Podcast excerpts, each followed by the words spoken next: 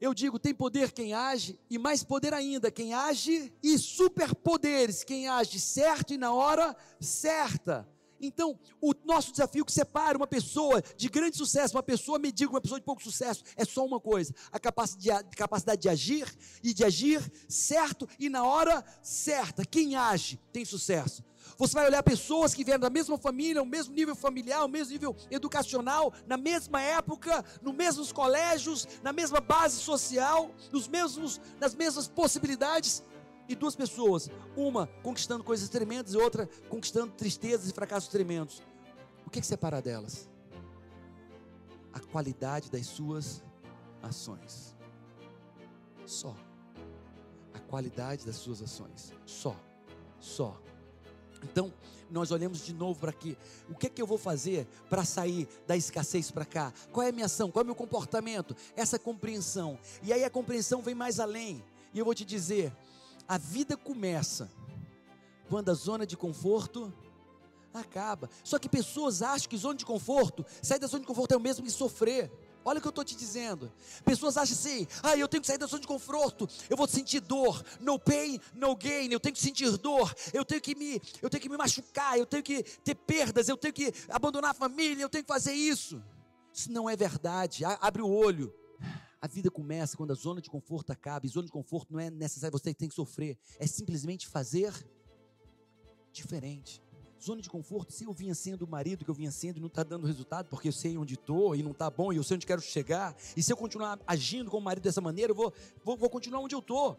Sair da zona de conforto é ser uma mãe, zona de conforto, sair da zona de conforto é ser um patrão diferente, um chefe diferente. Mas o que é a tônica do ser humano? A tônica do ser humano é o quê? Eu não quero ser diferente. Eu não quero sair da minha zona habitual de comportamento. Eu quero que o meu filho mude. Eu quero que minha equipe mude, eu quero que meu subordinado mude, eu quero que meu pai mude. E eu saio querendo mudar as pessoas e não agindo, não com locus interno, mas com locus externo. E saio para mudar uma avalanche de pessoas. Esse é o caminho do fracasso. A ação é para mim, não para os outros. Eu vou, vou mostrar aqui rapidamente um caso real que eu trouxe para o meu livro. E ele começa com dois jovens, dois jovens vendedores. Os dois decidiram comprar seus carros. O primeiro decidiu comprar um carro popular. Vou botar aqui o carro popular, tá bom, gente? O carro popular. E desse lado está o quê?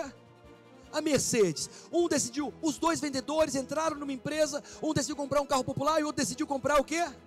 Uma Mercedes. Os dois ganhando por volta de R$ 1.200 na mesma empresa. Um com sonho, com o objetivo de comprar um carro popular, o outro comprar uma Mercedes. Ok. O primeiro fez o seu planejamento. Presta atenção. Vou poupar 200 reais por mês, por três anos, juntos 7.200 reais. Dois, depois de três anos, dou entrada no meu carro. E mais cinco anos pagando 400 reais, quito meu carro. E agora tem o segundo mesma pessoa, uma pessoa colega na mesma empresa, ganhando mais ou menos na mesma época a mesma coisa. Primeiro, ele tomou uma decisão: ser ultra focado em vendas e bater todas as metas da empresa. Pode decidir por isso ou não pode? Eu posso decidir ser o primeiro a chegar na empresa ou não posso? Eu posso decidir ser o último a sair da empresa ou não pode? Eu posso decidir não brincar ao longo do dia, pode ou não pode? E sabe o que eu vou dizer para vocês com a nossa experiência? Todo mundo que está aqui, ou pelo menos 90%, poderiam produzir de 40 a 70 a 80% mais no seu trabalho, em termos de quantidade e qualidade, e não fazem. Todos nós poderíamos quase que dobrar a nossa produtividade, então na qualidade ou na quantidade produzida diariamente no nosso trabalho e não fazemos. Esse cara decidiu fazer.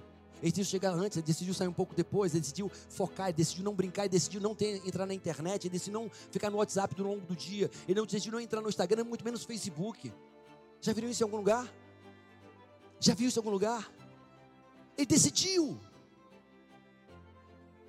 E a primeira decisão dele foi essa. A segunda decisão que ele tomou foi fazer dois cursos de vendas e dominar as técnicas de vendas atacadistas, porque ele trabalha no atacado, no atacado de alimentos. E ele fez, ele entrou na empresa, a primeira decisão, eu vou ser o cara aqui. Eu vou chegar antes, vou sair depois, vou auxiliar meu gerente, eu vou ser o cara aqui. Eu não vou ter distração nenhuma, eu vou ser o cara aqui. Se alguém tiver conhecimento, eu vou ser o cara aqui. Ele tomou a decisão. E aí o segundo passo, eu vou fazer dois cursos de vendas, de vendas de atacado. Eu vou fazer, eu vou pagar por isso. Eu vou lá no CDL, eu vou lá no outro curso e vou fazer os cursos. E então vou dominar as técnicas de vendas. Acabou. E num semestre ele decidiu ser, e nesse mesmo semestre ele fez dois cursos de vendas. Quem vocês acham que era o melhor vendedor? Era o mais inteligente? Era o mais extrovertido? Ou será que era ele o melhor vendedor? Em seis meses, ok. Mas ele decidiu: eu vou estudar os manuais de produtos, para os produtos que nós vendemos, os alimentos que nós vendemos, eu vou tornar um especialista nesses produtos. Em seis meses ele tinha feito as três coisas. O quarto, em seis meses, cumpriu os três primeiros momentos. Depois de seis meses, no virada do semestre, vou fazer dois cursos de gerência de vendas. Ele fez dois cursos de gerência de vendas. E aí, uma vez eu estava numa empresa, 400 vendedores, eu perguntei: quem é responsável pelas suas vendas? Eu. Quem é responsável pela comida que dá para seus filhos? Eu. Quem é, que é responsável pela, pelo sucesso da sua família financeiro? Eu. Quem é responsável pelo colégio, a qualidade do colégio vai dar para os seus filhos? Eu. 400 pessoas. E quem foi que leu um livro de vendas, já que são todos vendedores? Nenhum tinha lido. Nenhum tinha lido. Nenhum tinha lido. Esse cara sabe onde quer chegar, vocês vão ver e ele está pagando um preço, e o preço não é fazer nada demais, não, porque fazer dois cursos não é nada demais, estudar uma, uma é, lista de produtos não é nada demais. E aí ele tomou a decisão dele. E aí agora, fazer dois cursos de gerência, no segundo semestre, venceu o semestre, ele está fazendo dois cursos de gerência, de vendas. E aí depois ele está agora, é o melhor vendedor, sabe tudo de produto, sabe tudo de vendas, seis meses mostrando resultados, fez curso de gerência, agora está o quê? Eu quero ser gerente, como é que eu faço para ser gerente? Para ser coordenador. E ele se candidatou a coordenador. E é óbvio que ele foi. E antes de entrar coordenador, ele entrou numa faculdade tecnológica, dois aninhos, uma faculdade tecnológica de vendas, gestão comercial, dois anos. E o cara entrou. Num ano, ele já estava cursando a faculdade tecnológica, já era coordenador e já era o melhor vendedor. No ano. E ele estava na faculdade já. Sétimo passo dele. Passava, passou um ano automaticamente entrar, acabou a faculdade, entrou diretamente numa pós-graduação. Ele entrou. Antes de acabar, já estava inscrito na pós-graduação, ele entrou. E pleitear o carro de gerente da nova unidade prevista para 2017. Ok, e agora? Pleiteou o cargo, bater todas as os recordes de como gerente de vendas da empresa ser referência. Entrou na empresa em 2017, entrou na empresa e bateu todos os recordes de gerência, fazendo curso, fazendo o seu melhor, sem se matar, não destruiu nada, não destruiu saúde, malhava, corria, fazia tudo esse rapaz.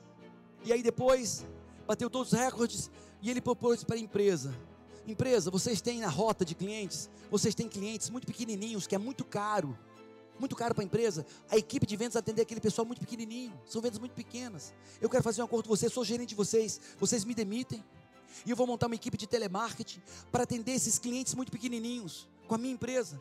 E eu só quero 7% do faturamento, só 7%. Essa carteira é de 4 milhões atualmente, e eu só quero 7%. Eu vou montar uma equipe minha com custo meu, e vocês só me pagam 7% e não vão ter que gastar esse dinheiro todo com essa equipe de, de, fazendo essa rota cara nesses clientes. E o que, é que a empresa disse? Vamos fazer uma experiência. Fizeram uma pequena experiência, deu certo, aumentou, deu certo, demitiram um cara. E esse cara se tornou parceiro da empresa, empresário. Quatro anos depois, aquele rapaz, quatro anos depois, é um caso real que eu adaptei. É um caso. Quatro anos depois, rapaz tinha a sua Mercedes, 80 funcionários em telemarketing, trabalhando para oito distribuidoras de alimentos. Quatro anos. Quatro anos aquele vendedor. Ele sabia onde estava, ele não estudou porque é, é altruísta, ele estudou porque ele não sabia, ele sabia que precisava aprender. Tinha um plano muito conciso. E ele tra trabalhou, e ele agiu, e ele agiu consistentemente. Então a gente começa a olhar para esse rapaz e entendemos que três coisas definem. Três coisas definem. Ah, Paulinho, aquele primeiro realizou, comprou um carro popular? Não, no meio do caminho ele casou, engravidou uma menina, casou e não teve dinheiro. No meio do caminho ele estava totalmente desfocado, lembra? Lembra aquela coisa? Sempre num sonho aqui, um sonho ali. É muito tempo. Então, Paulo, três fatores que definiram nesse caso. Primeiro, o tamanho do seu sonho, o tamanho da tua visão. Qual é o tamanho da tua visão, amigo? Eu não estou aqui para você ter uma visão medíocre do teu casamento, da tua saúde. Eu não venho aqui, não escrevi um livro para você ser mais ou menos, eu escrevi um livro para te ajudar a ser o melhor que você pode ser no teu casamento.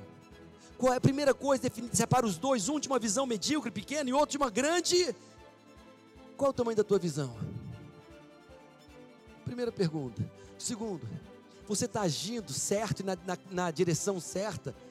O cara ele tomou boas decisões. Eu vou fazer a faculdade. Ele fez. E não só fez a faculdade, mas ele fez da melhor maneira possível. Você está nesse caminho? Está caindo a ficha, gente?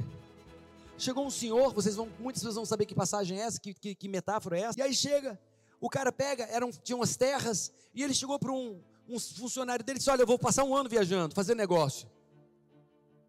Tá aqui, olha, vou te dar 50 mil reais. E daqui a um ano eu volto para prestar conta com você. Chegou para outro funcionário e disse: Olha, vou te dar 20 mil reais. Daqui a um ano eu volto para prestar contas com você. Eu quero lucro. E chegou um outro e disse: Eu vou te dar mil reais, 10 mil reais. E eu volto para prestar contas com você. Um ano depois ele volta e foi prestar contas com um cara que tinha dado, que ele tinha dado 50 mil reais. O cara disse: Meu senhor, está aqui. 50 mil reais você me deu, mais 50 que eu lucrei. Ele disse: Servo bom e fiel, vem comigo. Chegou para o outro que ele tinha dado 20 mil reais e disse: Ó, você me deu 20, tem aqui mais 20. Eu multipliquei seu dinheiro, servo bom e fiel. Vem, vem para o gozo do teu Senhor. E chegou um que tinha dado 10. Esse senhor cavou o buraco, cavou, está aqui. Eu sei que você é um senhor, um patrão exigente e cuidadoso das suas coisas. Você me deu 10, eu enterrei os 10 mil reais. E está aqui os teus 10 mil reais. E ele servo mau e infiel. Servo mau e infiel. E aí ele depois ele finaliza dizendo assim: A quem tem será acrescentado, e a quem não tem, até o que tem será tirado. E eu tenho olhado para a vida das pessoas vendo exatamente isso. Pessoas que não estão agindo, que não estão usando seus dons nem talentos, estão letárgicos nas suas ações, comportamentos é, é, retardados, procrastinados, perdendo até o que tem, perdendo o casamento, perdendo a vida, perdendo a saúde, porque não agem.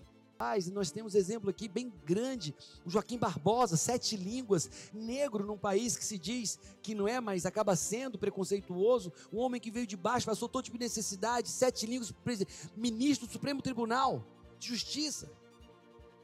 Então, gente, olha o que eu vou dizer para vocês. Corri minha primeira meia maratona no Rio de Janeiro. E corri quando cheguei no quilômetro 16, correndo. Uh!